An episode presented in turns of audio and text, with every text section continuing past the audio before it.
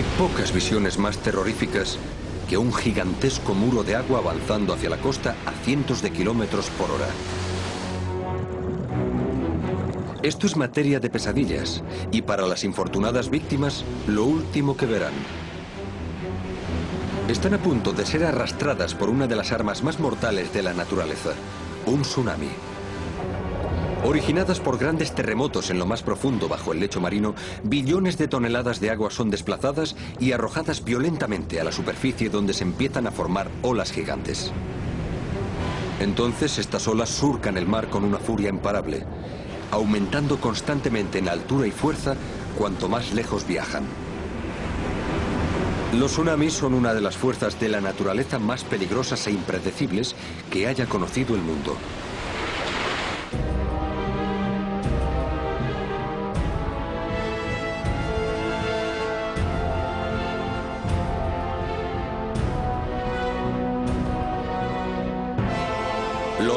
Desastres del mundo.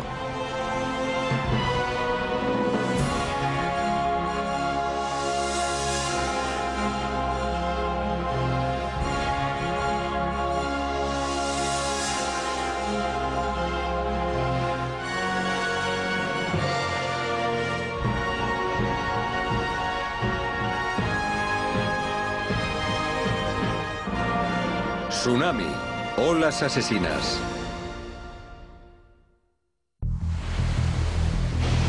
Los tsunamis han causado muerte y destrucción alrededor del mundo a gran escala durante milenios. A menudo llegan sin aviso, engullendo comunidades enteras y dando a la gente muy poco o nada de tiempo para escapar de su mortal acometida. Un tsunami es una ola gigante, o más frecuentemente una serie de olas conocidas como tren de olas. Como a lo largo del tiempo Japón ha sufrido más catástrofes de tsunamis que ningún otro país del mundo, el nombre proviene de dos palabras japonesas. Su, que significa puerto, y Nami, que significa ola o mar.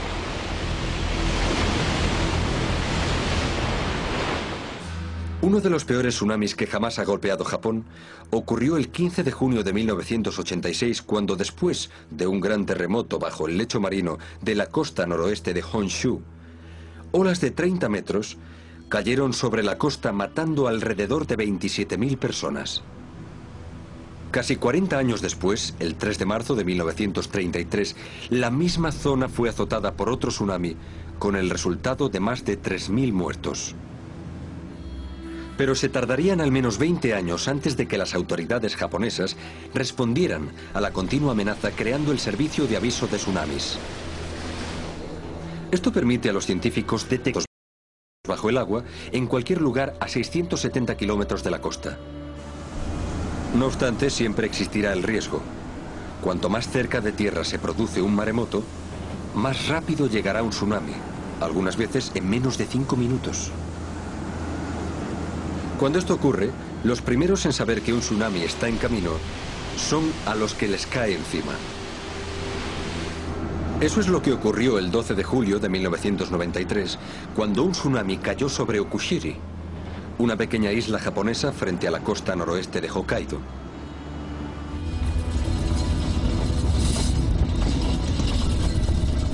Llegó sin avisar, en solo tres minutos, matando a más de 200 personas que no tuvieron tiempo de huir.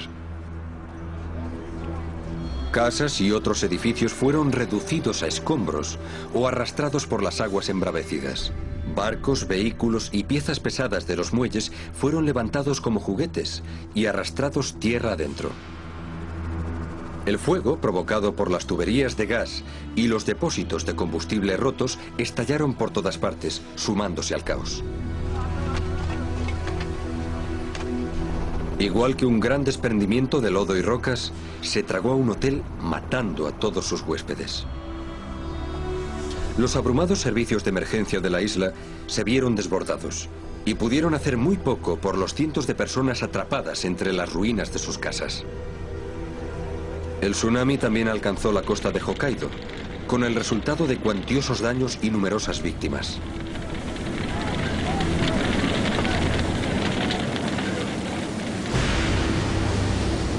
A veces a los tsunamis se les llama maremotos. Esto es un error popular. No son provocados por las mareas ni por los vientos, sino que en general los originan terremotos bajo los profundos fondos marinos. Se les conoce como terremotos submarinos y constituyen más del 90% de todos los tsunamis. Otras causas menos frecuentes son los desprendimientos, erupciones volcánicas e incluso más raramente la caída al mar de un meteorito. Sin embargo, hay que decir que nadie ha informado nunca de haber sido testigo de un tsunami causado por un meteorito. La mayoría de los tsunamis se originan en la región que circunda al Pacífico comúnmente conocida como el Anillo de Fuego. Una cadena de actividad sísmica de 48.000 kilómetros de longitud, extendiéndose desde Tierra de Fuego en Sudamérica hasta Nueva Zelanda. Japón es particularmente vulnerable y a lo largo del tiempo miles de personas han perdido la vida ante enormes y despiadadas olas que arrasaban desde el Océano Pacífico. También se han registrado tsunamis en el Caribe, en el Mediterráneo y en el Océano Índico. Hasta ahora, en lo que respecta a América del Norte, el área de más peligro es el archipiélago de Hawái, en el centro del Pacífico Norte. De hecho, aquí ha muerto más gente por los tsunamis que por cualquier otro desastre natural. Desprotegida y totalmente rodeada por el mar, Hawái puede verse afectada por un tsunami que se origine a cualquier lado del famoso anillo de fuego. De hecho, desde principios del siglo XIX, unos 50 tsunamis de escala variable se registraron a lo largo de las islas. El tsunami más mortífero que cayó sobre Hawái durante el siglo XX ocurrió el 1 de abril de 1946, con el resultado de la muerte de 156 isleños. Fue provocado por un terremoto submarino a unos 145 kilómetros al sur de Unimak, parte del archipiélago de las Aleutianas en Alaska. Tras el terremoto, un enorme tsunami se precipitó al sur a lo largo del Océano Pacífico, dirigiéndose directamente a Hawái a unos 4.800 kilómetros de distancia. Llegando sin avisar, menos de cinco horas después, la gran ola cayó sobre la ciudad de Hilo, en la costa este. En pocos minutos el paseo marítimo fue totalmente arrasado, destrozando igualmente barcos y edificios. El tsunami también causó intensos daños a otras islas pequeñas, incluidas Oahu y Kauai. Finalmente las aguas retrocedieron, dejando a su paso un rastro de muerte y destrucción. No obstante, tres años después hubo un resultado positivo al desastre al inaugurarse el Centro de Aviso de Tsunami del Pacífico cerca de Honolulu, en Hawái. Establecido como respuesta directa al tsunami de 1946, es ahora uno de los dos de Estados Unidos.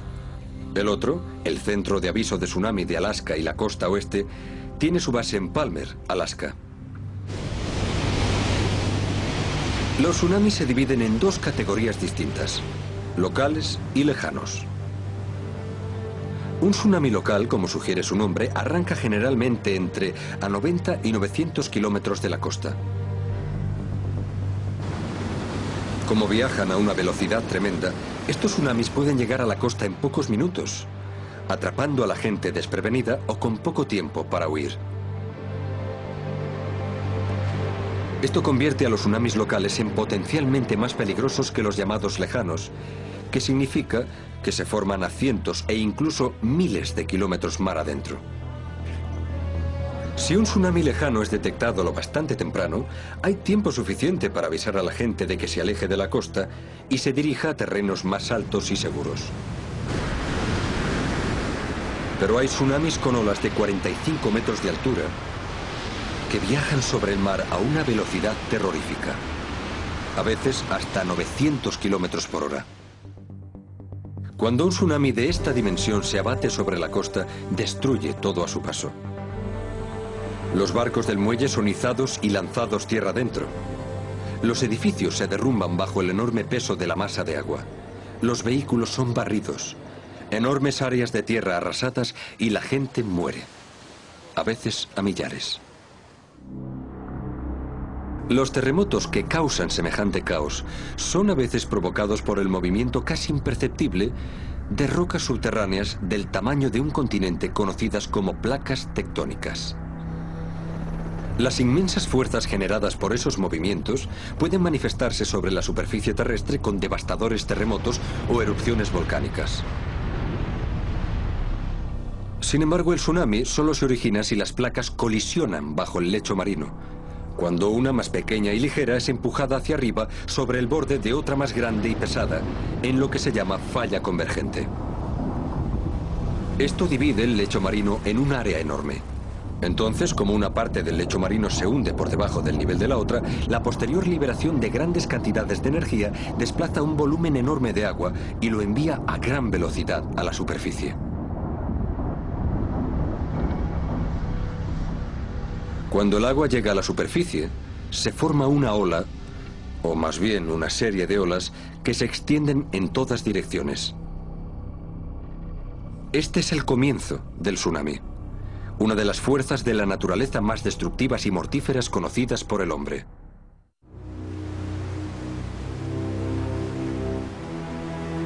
Kilómetros mar adentro en las profundidades de los océanos del mundo, los primeros indicios de tsunamis son apenas perceptibles.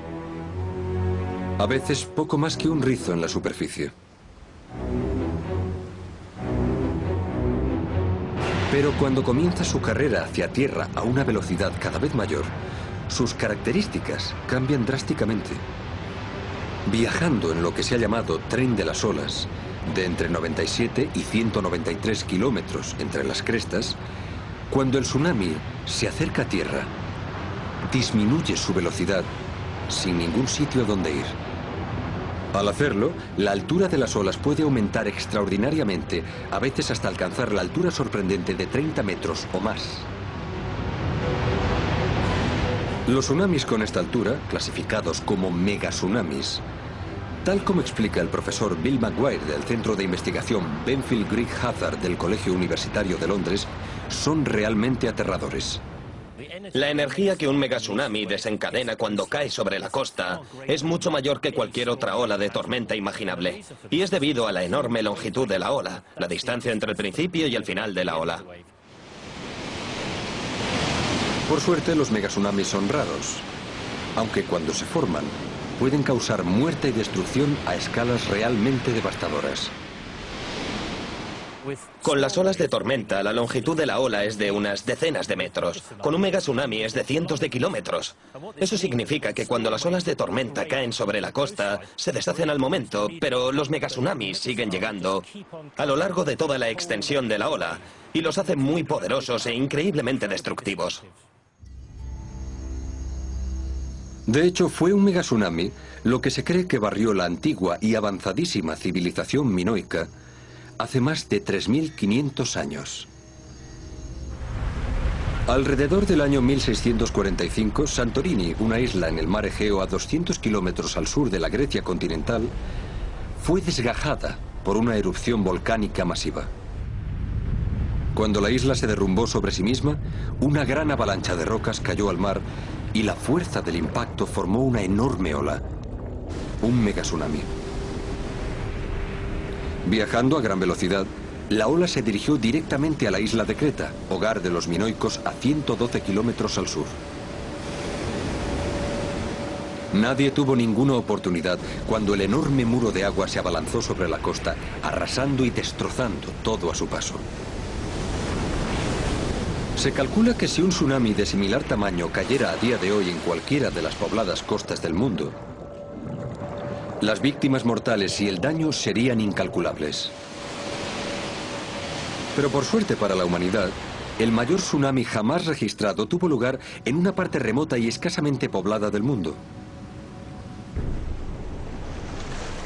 En la noche del 9 de julio de 1958 tuvo lugar un fuerte terremoto al sureste de Alaska a lo largo de la llamada falla Fairweather. Con una intensidad de al menos 7,9 grados en la escala de Richter, aunque posteriormente la subieron a 8,3, el terremoto fue el más potente que en 60 años. Cuando el suelo tembló, desencadenó un colosal desprendimiento en las montañas de un tramo de agua de 14,5 kilómetros de largo por 3,2 de ancho llamada Bahía de Lituya. Al momento, casi 90 toneladas de roca y hielo desgajados estaban desplomándose y cayendo al agua. El pescador local, Howard Ulrich, y su hijo pequeño estaban a punto de ser testigos de algo que no olvidarían. Alrededor de las 22.15 hubo un gran ruido que retumbó al comienzo de la bahía.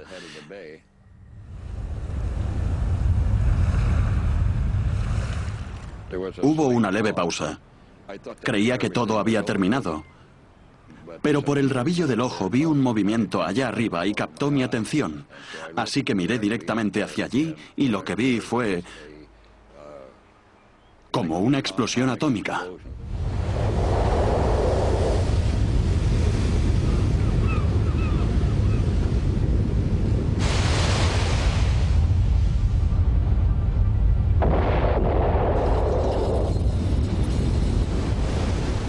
Y de ese gran estallido surgió una ola enorme. Parecía un gran muro de agua. Mientras el gigantesco tsunami corría hacia el mar, se elevó a una altura impresionante de 520 metros. Casi 92 metros más alta que el Empire State de Nueva York, el rascacielos más alto del mundo por entonces. La embarcación de Ulrich fue arrastrada por la parte delantera de la ola y llevada tierra adentro encima de los árboles antes de ser devuelta al mar. Milagrosamente, contra todo pronóstico, sobrevivieron. Pero otras dos personas no tuvieron tanta suerte. Su barca se hundió y murieron. Fue increíble. No podía imaginar qué podía haberlo ocasionado. Seguía preguntándome, ¿Qué mecanismo podía originar algo así? La catástrofe de la bahía de Lituya fue instructiva porque por primera vez los científicos se percataron de que un tsunami podía ser provocado por un desprendimiento y no solo por terremotos submarinos, como se suponía anteriormente. Más tarde, el doctor Hermann Fritz, del Instituto Tecnológico Federal Suizo, reprodujo el suceso en un elaborado experimento para valorar la cantidad de energía requerida para generar una ola tan grande. Adaptamos nuestro modelo para imitar un corte transversal de la bahía de Lituya. Aquí tenemos el generador de desprendimiento, que representa la montaña de la que cayeron las rocas. En el otro extremo, la rampa representa la elevación donde la ola creció. Y lo que descubrimos con este experimento fue fascinante.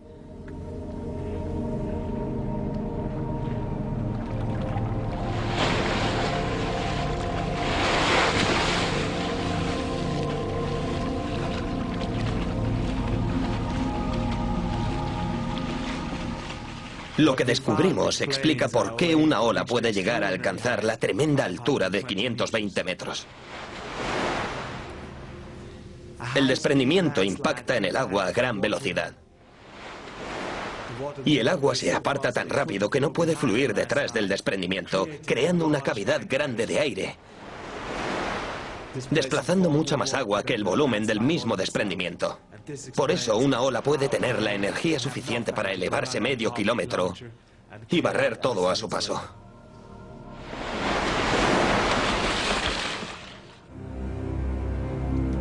La magnitud y escala del tsunami que asoló la bahía de Lituya en Alaska fue tan sorprendente que nadie pensó que podría volver a ver algo parecido.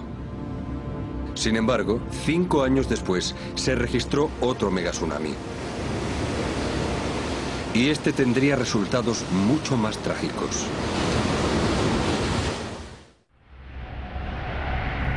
Durante el otoño de 1963, tras un prolongado periodo de inusuales y fuertes lluvias, las laderas del monte Tok, una montaña de 1830 metros frente al embalse de Bayont en el noroeste de Italia a casi 100 kilómetros de Venecia, se había vuelto peligrosamente inestable. Finalmente, ya entrada la noche, el 9 de octubre, la montaña cedió y una enorme avalancha de rocas, lodo y árboles arrancados se precipitó sobre el agua de la presa. La fuerza del impacto originó una gran ola de más de 240 metros de altura que recorrió la presa y superó el muro como si éste no existiera. Entonces un violento torrente de agua cayó sobre el valle del río Piave, mezclándose con el río y engullendo completamente varios pueblos y aldeas que encontró a su paso. Casi 2.000 personas murieron en el desastre, la mayoría de un solo pueblo, Longarone. Las cuatro quintas partes de los demás quedaron totalmente destruidas. Más tarde se descubrió que además de la parte superior del muro de contención, la presa de Bayonne estaba intacta. Pero tras una investigación que concluyó que la presa nunca se debía haber construido, esta se clausuró. Al parecer, cuando la presa se propuso por primera vez, hubo una gran preocupación local por la estabilidad del monte Toc. Pero nadie podía haber pensado que la decisión de seguir adelante con la presa se convertiría al final en un megatsunami, una de las olas más grandes jamás vistas por el mundo.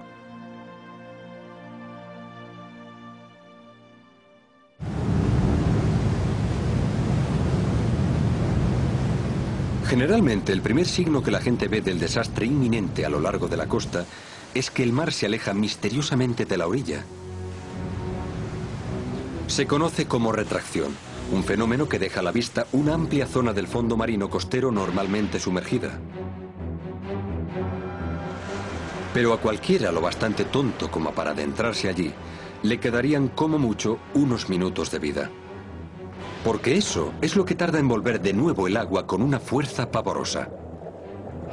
Unido a la altura y yendo a una velocidad que nadie puede igualar, no importa lo desesperadamente que lo intenten.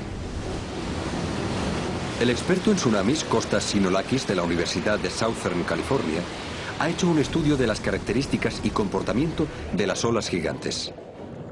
Una constatación llamativa que hemos descubierto hablando con gente de todo el mundo sobre los tsunamis, ya sea en Nicaragua, Sri Lanka o en Filipinas,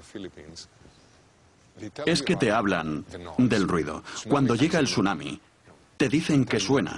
Algunas personas dicen que es como la lluvia al caer, otros que es como un avión aterrizando. Esa impresión, lo que oyen una y otra vez es con respecto a donde están, pero la sensación es que es el fin del mundo. A vez el tsunami empieza a avanzar por tierra seca, se mueve a una velocidad de entre 16 y 32 kilómetros por hora. Es casi como estar con un viento de 32.000 kilómetros por hora. Nada puede detenerlo. No obstante, si se avisa adecuadamente, es posible escapar del implacable camino del tsunami. Por desgracia, cuando el segundo y mortífero tsunami cayó sobre Hawái durante el siglo XX y que ya se anunciaba, no todos se lo tomaron en serio.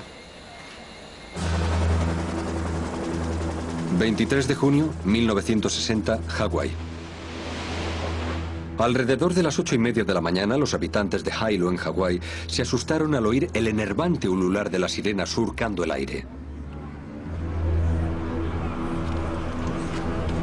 Era el aviso de que un tsunami se dirigía hacia allí a través del Océano Pacífico. Con cuatro horas de anticipación antes de que llegara el tsunami, la mayoría de los habitantes de Hilo se apresuraron a coger sus cosas y trasladarse al interior de la isla. Sin embargo, después de un corto tiempo, algunos regresaron. Estaban convencidos de que era una falsa alarma. Fue un error que les costaría la vida a 61 de ellos. La tragedia fue resultado directo del terremoto más potente que haya conocido jamás el mundo y que ocurrió el día antes bajo el lecho marino frente a la costa de Chile, en Sudamérica. Con una intensidad de 9,6 grados en la escala de Richter, el terremoto destruyó gran parte de la zona costera de Chile, matando al menos a 2.400 personas, hiriendo a otras 3.000 y dejando a cientos sin hogar. El terremoto también originó varios tsunamis enormes que se extendieron por el Océano Pacífico. Viajaban a más de 640 kilómetros por hora. Algunos iban directos hacia el archipiélago de Hawái, 9.900 kilómetros al oeste. Apenas 15 horas más tarde, la primera ola cayó sobre la costa de Hilo. Con casi 11 metros de altura y a una gran velocidad, la ola arrasó el paseo marítimo en cuanto tocó tierra. Le siguieron una sucesión de olas a intervalos de entre 12 a 20 minutos. Otras partes de Hawái también se vieron afectadas, pero tal como ocurrió 14 años antes, en abril de 1946, Hilo fue la peor parada. Desde 1975, la población de la región costera de Hawái se ha doblado. Si ahora se produjera otro gran tsunami, hay potencial para que cause muerte y destrucción a gran escala. Como Hawái sigue siendo uno de los lugares del mundo más proclives a los tsunamis, nadie se siente demasiado complaciente sobre el futuro. 17 de julio de 1998, Papúa Nueva Guinea. Poco antes de las 7 de la tarde, los aldeanos que vivían en la remota costa occidental de Papúa oyeron lo que parecía una gran explosión en el mar. Segundos después, cuando la tierra empezó a temblar bajo sus pies, corrieron para salvar sus vidas. Pero para más de 2000 ya era muy tarde. Estaban a punto de ser engullidos por una serie de mortales olas gigantes.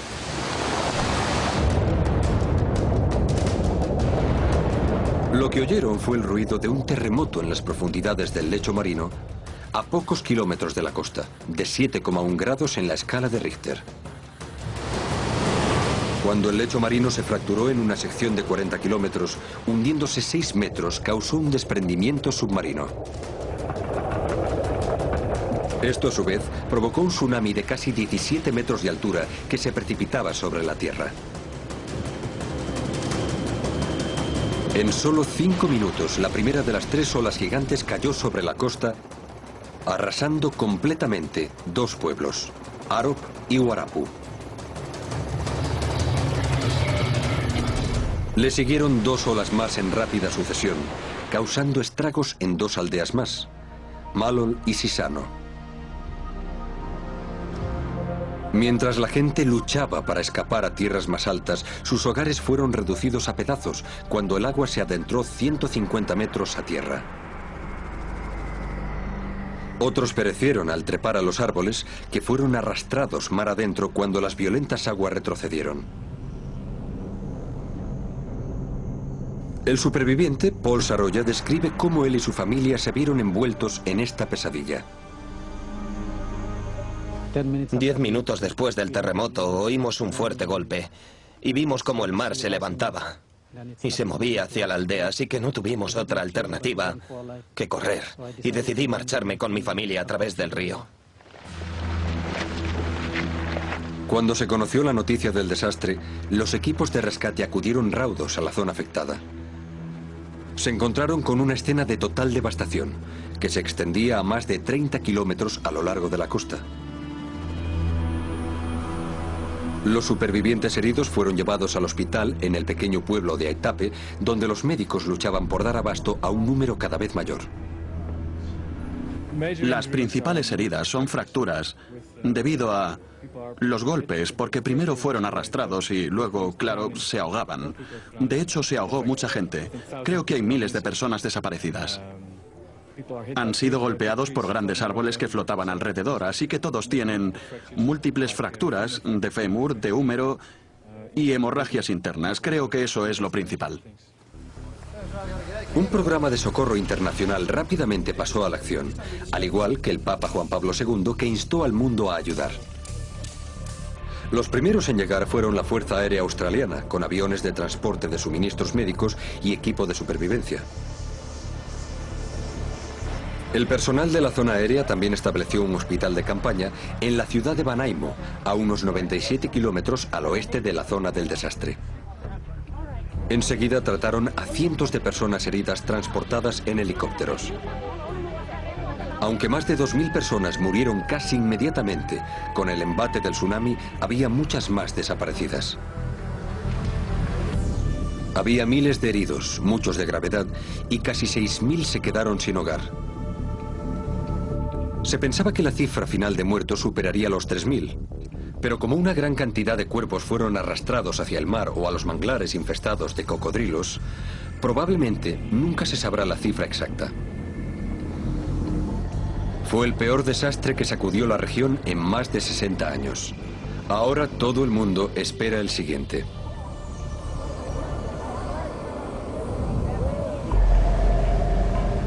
...26 de diciembre 2004, Océano Índico. Poco después de las 8 de la mañana, un enorme terremoto tuvo lugar 30 kilómetros bajo el lecho marino, a unos 240 kilómetros frente a la costa occidental de la isla de Sumatra, en el Océano Índico. El terremoto fue realmente potente. Con una intensidad de 9 grados en la escala de Richter, fue el más intenso en más de 40 años y uno de los más grandes jamás registrados.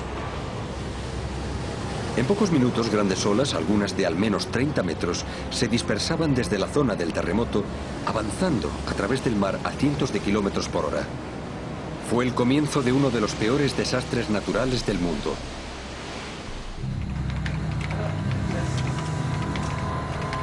El terremoto fue recogido por observadores del Centro de Aviso de Tsunamis del Pacífico, en Hawái. Cuando el lecho marino se combó arriba y abajo durante 10 minutos, los científicos se dieron cuenta de que era algo importante. Pero aún tenían que aprender sobre tsunamis. Mientras, en el Océano Índico, a diferencia del Pacífico, no había sistema de alerta para avisar a la gente que vivía en la costa de que un tsunami estaba en camino. En Hawái, el observador Barry Hershog supervisaba los acontecimientos según se desarrollaban. Cuando me di cuenta de que el terremoto no era en el Pacífico, me sentí un poco aliviado. Aliviado, pero porque también era en otra región muy atípica. Era como, ay, no, es como un terremoto en la Luna o algo así. Más tarde, Barry Hershog explicó el dilema al que se enfrentaron él y sus colegas aquel fatídico día. Tal vez hay una falta de iniciativa al no haber incluido un contexto específico en el mensaje inicial a la gente del Océano Índico cercana al terremoto, advirtiendo de un posible tsunami cerca del terremoto. Pero, sinceramente, habría sido demasiado tarde. Menos de media hora después del terremoto, las primeras olas caían sobre la punta noroccidental de Sumatra, Indonesia.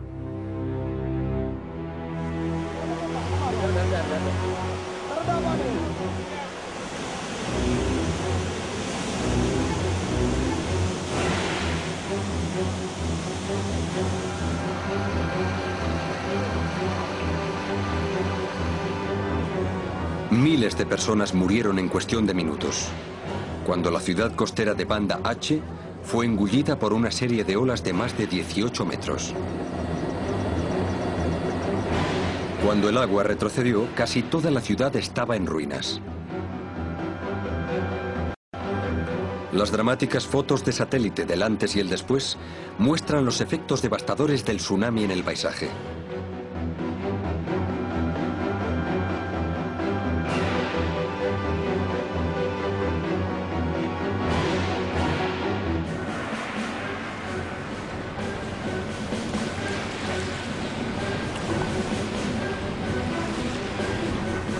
Los barcos del puerto volcaron o fueron arrastrados tierra adentro, incluida una gabarra enorme cargada de mineral de hierro. En cualquier parte del norte de Sumatra, cientos de pueblos pequeños y aldeas fueron también asolados, provocando incluso más víctimas y dejando a casi medio millón sin hogar.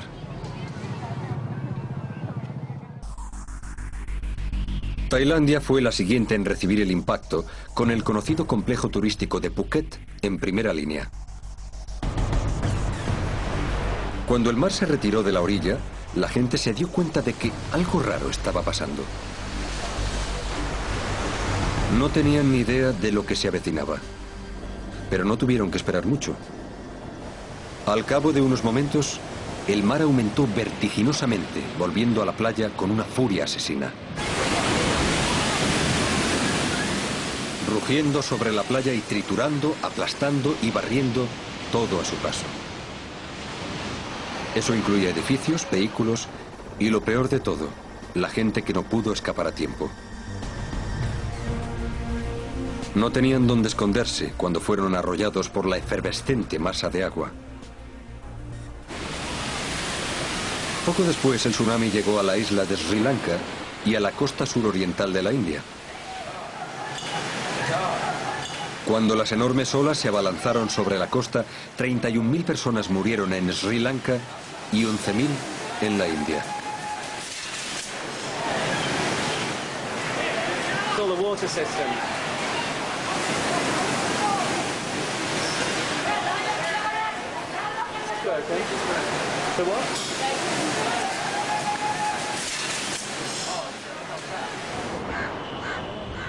Las barcas de pesca y otras embarcaciones fueron pulverizadas, las casas y edificios destruidos y miles de kilómetros cuadrados de tierra de cultivo inundados y asolados. El tsunami también provocó uno de los peores desastres mundiales ferroviarios cuando una ola arrastró a un tren abarrotado de gente que iba al sur a lo largo de la costa desde Colombo, capital de Sri Lanka, a la ciudad de Gol. Más de mil personas murieron cuando el tren fue barrido de la vía al verse obligado a parar debido a la rápida subida de las aguas. Entre los muertos había cierto número de aldeanos locales que habían subido al techo del tren parado para escapar del tsunami. El implacable tsunami también inundó el bajo y extendido archipiélago de las Maldivas en medio del Océano Índico. 20 de las 200 islas quedaron completamente asoladas, matando a 100 personas e hiriendo a 1.200. Otras 70 sufrieron daños y 30.000 personas se quedaron sin hogar. Luego las gigantescas olas se dirigieron más al este, por el Océano Índico hacia África. Tras recorrer 5.500 kilómetros por mar en cinco horas, llegaron a las costas de Kenia, Somalia y Tanzania, además de afectar a la isla de Madagascar y a las Seychelles. Mientras las víctimas mortales en la región del Océano Índico aumentaban inevitablemente, el resto del mundo apenas podía creer la enormidad del desastre.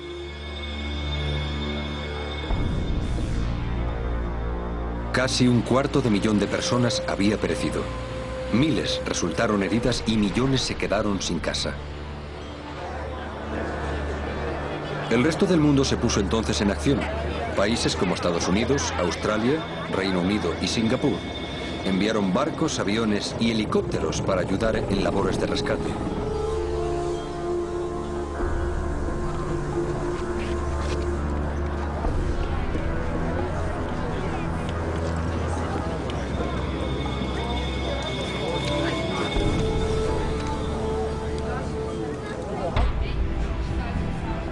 Se recaudaron billones de dólares tanto de fondos del gobierno como de donaciones públicas y conciertos benéficos para ayudar a los supervivientes a reconstruir sus destrozados países. Como ocurre a menudo en programas de ayuda en grandes catástrofes, Estados Unidos estuvo a la vanguardia, con el presidente George W. Bush a la cabeza. Entramos ahora en una segunda fase para asegurar la rehabilitación a estas sociedades afectadas, así como un esfuerzo para la reconstrucción. Y como dijo ayer el secretario, el gobierno de Estados Unidos se compromete a ayudar a los que sufren. Estamos comprometidos hoy y lo estaremos mañana. Pero aunque la ayuda llegaba a raudales, la gente exigía furiosa saber por qué no les habían advertido de que estaban a punto de verse inmersos en una de las mayores catástrofes naturales de la historia.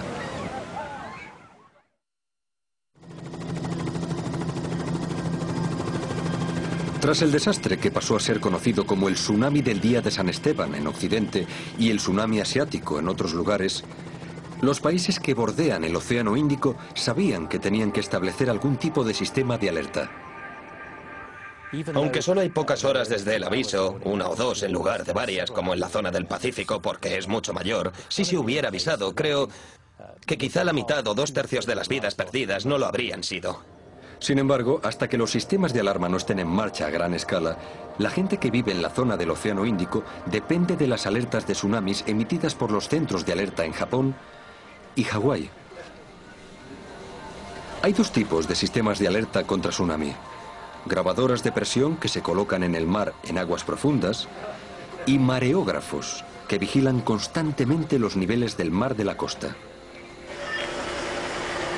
Las grabadoras de presión forman parte del llamado sistema de evaluación del océano en las profundidades e información de tsunami, o DART para abreviar.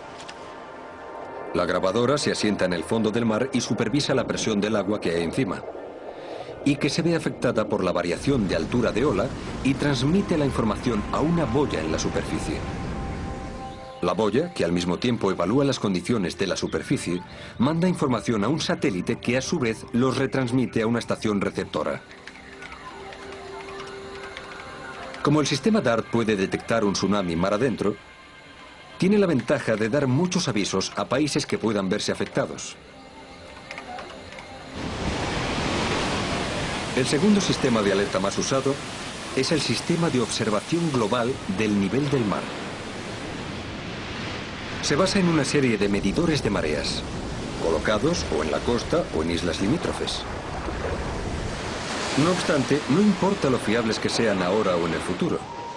Todo lo que estos sistemas pueden hacer es alertar a la gente del peligro inminente.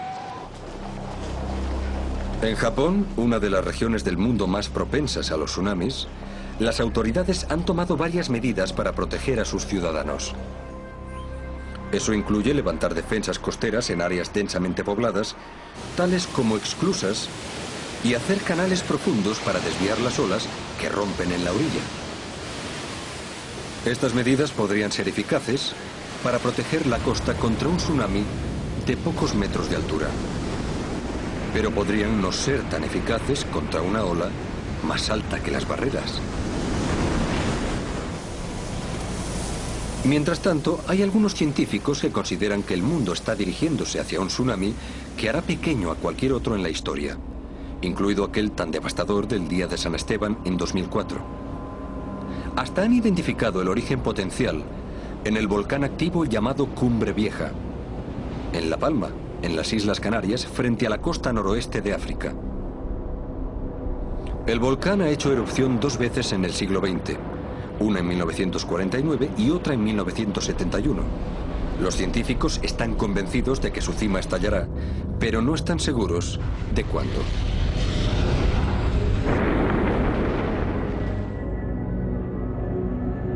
Aunque se ocurre, los científicos creen que hay grandes posibilidades de que la parte oeste, sustancialmente inestable, se derrumbe y miles de millones de toneladas de roca caigan sobre el Océano Atlántico, creando un megatsunami de una magnitud sin precedentes. Tras haber predicho la altura de la ola gigante, científicos como el doctor Hermann Fritz de Suiza tienen pocas dudas sobre sus consecuencias catastróficas. Si el Cumbre Vieja se derrumba, un único bloque crearía un gigantesco megatsunami con ola inicial de 650 metros de alto y una longitud de entre 30 y 40 kilómetros, viajando al oeste a través del Atlántico hasta 70 kilómetros por hora directo hacia América. El tsunami caería sobre la costa este de Norteamérica en menos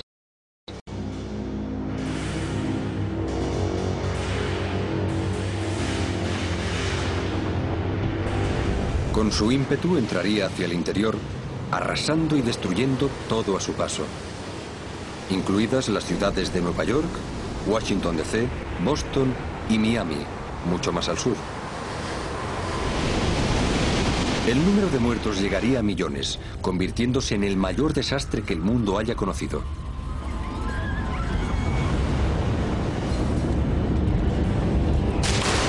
La ola podría ser tan generalizada que también afectaría a la costa de África, el Caribe y partes de la costa sur de Inglaterra. Pero Norteamérica sería la más perjudicada. Digámoslo así, si viviera en Miami o Nueva York y me enterara de que Cumbre Vieja ha hecho erupción, estaría atento a las noticias. Pero si el derrumbe de Cumbre Vieja provocara o no la mayor catástrofe que ha conocido jamás el mundo, una cosa sí es cierta. Los tsunamis continuarán siendo una amenaza significativa. Con cerca de 3 billones de personas, la mitad de la población mundial viviendo cerca del mar, el riesgo siempre está ahí. Lo que nadie puede hacer es prevenir un tsunami. Son una fuerza inmutable de la naturaleza y muy por encima del control del hombre.